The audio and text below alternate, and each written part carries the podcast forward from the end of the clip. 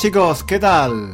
Bienvenidos a un nuevo episodio de nuestro podcast Español con Juan. ¿Qué tal la semana? ¿Cómo va todo? Espero que bien. Yo estoy bien. Yo estoy bien, estoy contento porque ya estamos cerca de la primavera, ¿no? ¿Cuándo, ¿cuándo llega la primavera? No sé, yo, yo siempre, yo siempre me hago un lío con estas cosas. Pero creo, creo que la primavera está a punto de llegar, a punto de llegar. En España es muy fácil saber cuándo, cuándo llega la primavera. No solo porque en España realmente hay primavera y en Inglaterra no. En Inglaterra, donde, donde yo vivo, siempre es otoño. otoño o invierno la, primavera dura solamente un, par de semanas y nunca, nunca se sabe cuándo llega. Eh, en Inglaterra la, la, primavera llega a veces en octubre o en agosto, quién sabe.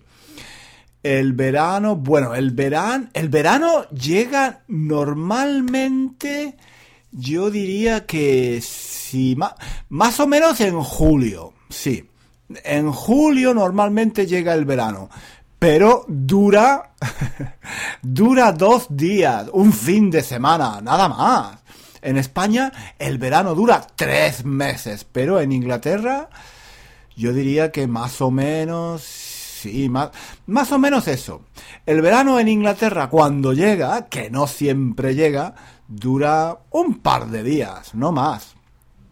Pero bueno, bueno, en, España, eh, como decía, que, ya, que ya me estoy enrollando, en España se sabe muy bien cuándo llega la primavera. No porque haya primavera, sino porque es tradicional que el corte inglés, el corte inglés, para aquellos que, para aquellos que no lo sepan, eh, son unos grandes almacenes, unos, unos grandes almacenes muy famosos mm, que existen en todas las ciudades de España. Pues, como decía, en España se sabe que la primavera va a llegar o está a punto de llegar porque el corte inglés hace siempre, cada año, la misma publicidad. Ya es primavera en el corte inglés. todos los años, perdón, todos los años no, todos los españoles, todos los españoles conocen esta frase. Ya es primavera en el corte inglés. Es una frase que lleva, lleva diciéndose años. Que todo el mundo, todo el mundo conoce. ¿No me creéis? no me creéis. Haced la prueba, haced la prueba. Si conocéis a alguien de España, si conocéis a algún español o alguna española, no importa la edad, no importa si es joven o viejo, eh, si es del sur, del norte o de las Islas Canarias, no importa. Vosotros, vosotros decidle al primer español que veáis, la, próxima, la próxima vez que, que os encontréis con alguien de España, vosotros decidle, ya es primavera. y estoy seguro, estoy seguro de que en el 80 o en el 90% de los casos os van a responder en el corte inglés. es como es como un reflejo condicionado. Vosotros decís la primera parte de la frase, ya es primavera, y el español o la española con quien habláis os va a responder con la segunda, en el corte inglés. Bueno, ¿por qué estoy hablando hoy de la primavera y del corte inglés? Muchos estoy seguro de que ya estaréis pensando, ya está Juan enrollándose otra vez.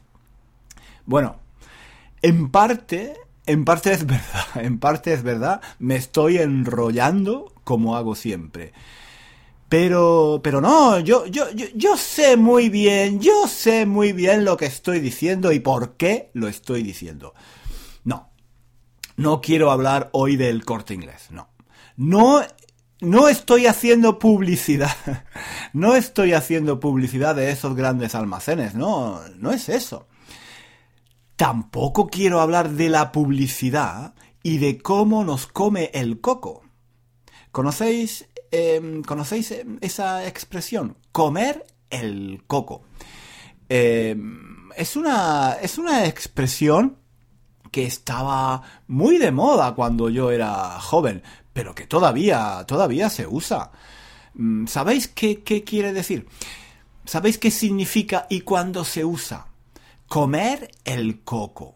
Bueno, comer el coco o comerse, comerse el coco, que también se puede usar en su forma reflexiva, se usa cuando una persona convence a otra de algo. Le, le lava el cerebro, digamos, le habla y le habla y le habla hasta convencerlo, convencerla de algo. No, no, no sé, no sé si me explico. Por ejemplo, podemos decir, podemos decir que el gobierno de un país o los partidos políticos le comen, le comen el coco a la gente para que piensen de un modo o de otro. Eh, un vendedor de un vendedor de coches, eh, por ejemplo, eh, le come le come el coco a alguien para que compre un coche. Un abogado, un abogado te come el coco para que firmes un contrato. ¿Entendéis? ¿Entendéis la idea? El coco, el coco es la cabeza, claro. Y en estos contextos, comerle el coco o comerle la cabeza a alguien quiere decir convencerlo de algo. Normalmente convencerlo de algo que no le, que no le interesa, de algo que no es bueno, ¿vale? Entonces, bueno, ya me estoy enrollando otra vez. Lo que yo quería decir es que yo hoy no quería hablar de cómo nos come el coco la publicidad para, para que compremos cosas que no necesitamos. Puede ser un tema muy interesante. ¿eh? Quizás, quizás en otro episodio de nuestro podcast hablemos de ese tema. Es increíble, es increíble que una frase publicitaria, un eslogan publicitario, es decir, una frase que ha sido creada para comerle el coco a la gente, para convencer a la gente de que compre algo, se haga tan famosa, tan popular, que, que pase a formar parte de la cultura popular de un país, ¿no? Es increíble. Supongo que. supongo que esto pasa en todos los países, ¿no? Es el. Eh, es el poder. Eh, es el poder de la publicidad, el poder de la propaganda, la repetición de una frase, de, de un eslogan, el martilleo de una idea, pum, pum, pum, de, de, unas palabras. ¿Entendéis martilleo, no? un martillo. Un martillo es una herramienta que se usa para, para clavar clavos, ¿no? Toc, toc, toc, toc, toc, ¿no? Eh, clavar clavos. Toc, toc, toc, toc, toc, ¿no? Tienes un clavo, tienes un clavo y lo quieres clavar en la pared, ¿no? Tienes un clavo y lo quieres clavar en la pared para colgar un cuadro, ¿no? Entonces, ¿qué necesitas? Pues necesitas un martillo, claro. A veces, en lugar de dar en el clavo, te das un martillazo. Con el martillo, te das un martillazo en el dedo. ¡Ay! Y, y, gritas de dolor, ¿no? ¡Ay, ay, ay, ay! Entonces, si estás en España y te das un martillazo en un dedo, es muy útil, es muy útil conocer algunas palabrotas como joder, cojones o coño. Son palabrotas que no hay que decir normalmente. Excepto, excepto, por ejemplo, cuando te das un martillazo. Cuando te das un martillazo en un dedo por accidente, entonces está permitido. Nadie, nadie pensará que eres un maleducado o una maleducada si dices joder o coño cuando te das un martillazo en un dedo. Hay palabras alternativas a las palabrotas, claro que sí. En lugar de cojones, eh, joder y coño, puedes decir corcho, caramba y cáspita. Pero nadie, nadie te va a tomar en serio si dices corcho o caramba. Si dices corcho, cáspita o caramba, lo más probable es que la gente piense que eres un cursi. Es decir, una, persona anticuada, tradicional, demasiado tradicional, completamente fuera de lugar, fuera de moda, fuera de, fuera de todo. No, no, no se puede decir corcho o caramba cuando te das un martillazo en un dedo. Pero bueno, ¿de qué estaba hablando? Creo que, creo que he vuelto a perder el hilo, sí. Bueno, estaba diciendo, estaba diciendo que los eslóganes publicitarios, las frases que crean los publicistas para hacernos comprar algo, para comernos el coco, las escuchamos una y otra vez en la publicidad de la televisión o de internet, ¿no? Es un, es un martilleo, eso es lo que estaba diciendo. Esa repetición de los, de, esos eslóganes publicitarios es un martilleo, tum, tum, tum, tum, continuo de ideas, de frases que al final a fuerza de escucharlas tanto, eh, se meten, eh, se meten en nuestras cabezas, las aprendemos todos de memoria y se quedan ahí, ¿no? Eh, eso es lo que hace la publicidad, comernos el coco a fuerza de martillearnos con una serie de frases, a fuerza de repetirnos una y otra vez, pum, pum, pum, las mismas frases. Pero Pero eso tampoco era, tampoco era de lo que yo quería hablar hoy, ¿no? hoy me estoy enrollando muchísimo, he perdido el hilo ya varias veces. Esto es imposible. Así, así no se puede hacer un podcast serio. No, esto, esto no es, esto no, esto no es un podcast serio, en fin. Solo espero, solo espero que estéis aprendiendo algunas expresiones interesantes. ¿Estáis aprendiendo algunas expresiones interesantes? Espero que sí. Hasta ahora habéis aprendido comer el coco, por ejemplo, que es una expresión súper interesante. Habéis aprendido también martillear, martillear, enrollarse, perder el hilo y, algunas palabras como cojones, coño y joder. Bueno, no está mal, ¿no? Yo me enrollo, pero mientras yo me enrollo, vosotros estáis aprendiendo español. Bueno, a lo que iba, a lo que iba, que, que hoy no quería hablar de la publicidad, de cómo nos come el coco la publicidad, no. Yo hoy quería hablar de esas frases, por ejemplo, ya es primavera en el corte inglés, esas frases que todos los españoles conocen que cualquier español conoce de memoria, que forman parte de la cultura popular de España.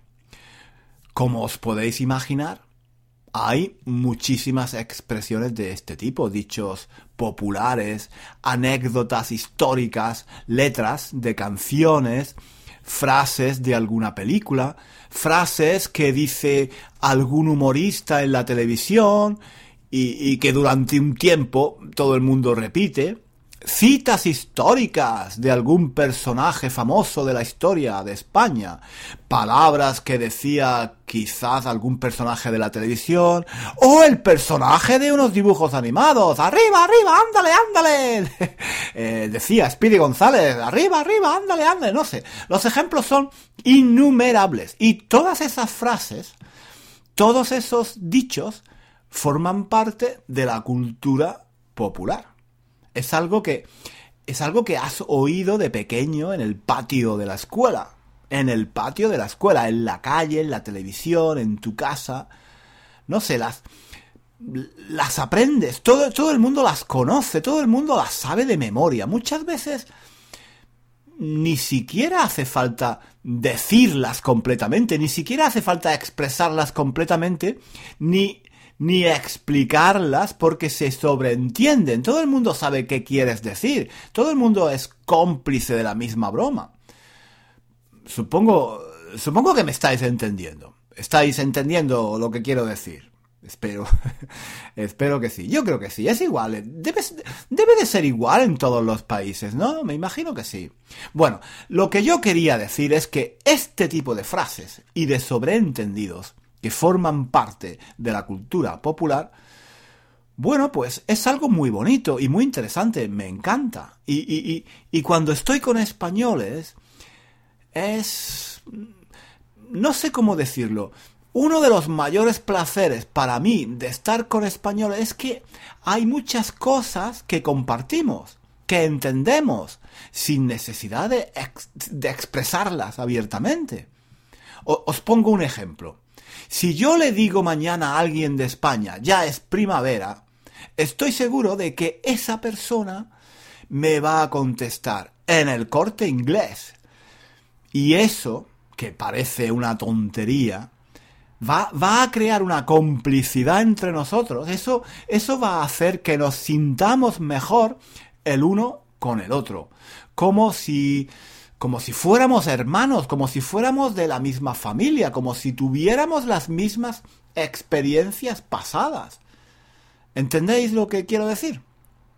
Bueno, yo, yo creo que es fácil de entender, ¿no? Te, te sientes mucho mejor, te sientes muy cómodo, te sientes en casa cuando puedes hablar así, con sobreentendidos, con una persona que tiene las mismas referencias culturales que tú. Está claro, ¿no? Es normal. El problema, el problema, bueno, eso, eso, como digo, es muy bonito. Y desde el punto de vista cultural, sociológico y antropológico, pues me parece muy interesante. Pero el problema, el problema es que, ¿qué pasa cuando eres extranjero? ¿Qué pasa cuando estás en España, hablas la lengua, digamos que decentemente, más o menos bien, pero no conoces esas referencias culturales? Ah, amigo, eso puede ser un problema. Eso a menudo es un problema. En España hay muchísimos extranjeros que se han mudado allí para vivir, que se han comprado una casa y que pasan todo el año o gran parte del año en España. Es normal. El clima, la comida de España. Es, normal que la gente quiera mudarse allí. Y muchos incluso aprenden español o tienen interés y curiosidad por la sociedad, la cultura. Y tratan de integrarse, pero, pero no lo consiguen. Y bueno, en muchos casos es simplemente una barrera del idioma. Hay, personas que no hablan nada de español o muy poco. Pero incluso, incluso... Eh, eh, quiero decir, pero incluso hablando español, incluso personas que, que viven em, en España desde hace bastante tiempo, que hablan, que hablan español decentemente, aunque con errores, pero decentemente, Incluso este tipo de personas no logran integrarse en, en, los pueblos o en las comunidades donde viven. ¿Por qué? Bueno, no sé, pero quizás en parte, por lo menos en parte, es porque no conocen esa cultura popular de la que, de la que hablaba antes. Pueden efectivamente comunicarse en español, conocen la gramática, saben usar el subjuntivo, usan, usan las preposiciones correctamente, pero, pero, pero, pero, pero, si alguien les dice, ya es primavera, ellos quizás respondan, no, todavía no, em, la primavera llega la, semana que viene. O, quizás puedan decir, sí, es verdad, me gusta mucho el buen tiempo, me gusta mucho la primavera. Probablemente, probablemente ninguno dirá, en el corte inglés. ¿Entendéis lo que quiero, lo que quiero decir? No existe esa conexión, esa complicidad que existe entre dos personas del mismo país, que comparten la misma cultura, la misma cultura popular. Y, eso hace que integrarse en el país sea más difícil, bastante más difícil. Yo, lo veo aquí, en, Londres, en Inglaterra.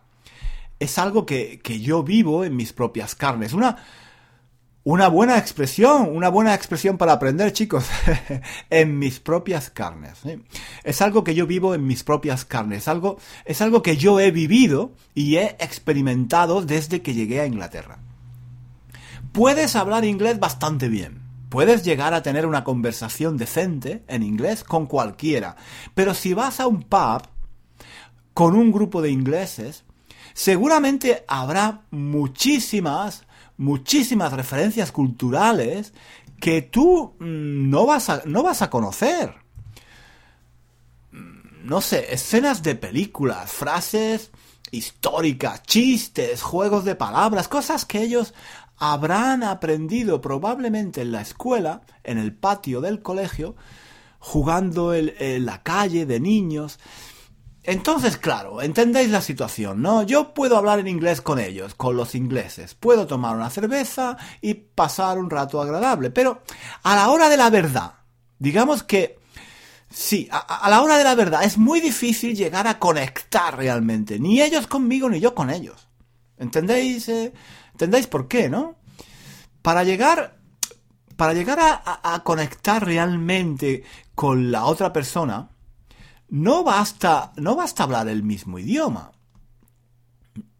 Eso, bueno, es fundamental, básico, claro, y, ayuda, especialmente al principio Mm, cuando, eh, cuando conoces a alguien, pero, pero luego, luego, cuando, cuando pasa el tiempo, si quieres realmente conectar con la otra persona, tienes que entender también sus referencias culturales. Eh, bueno, no solo entenderlas, tienes que compartirlas. Y eso, si eres extranjero, si no has crecido en el mismo país, es súper difícil. Yo diría, yo diría que es imposible.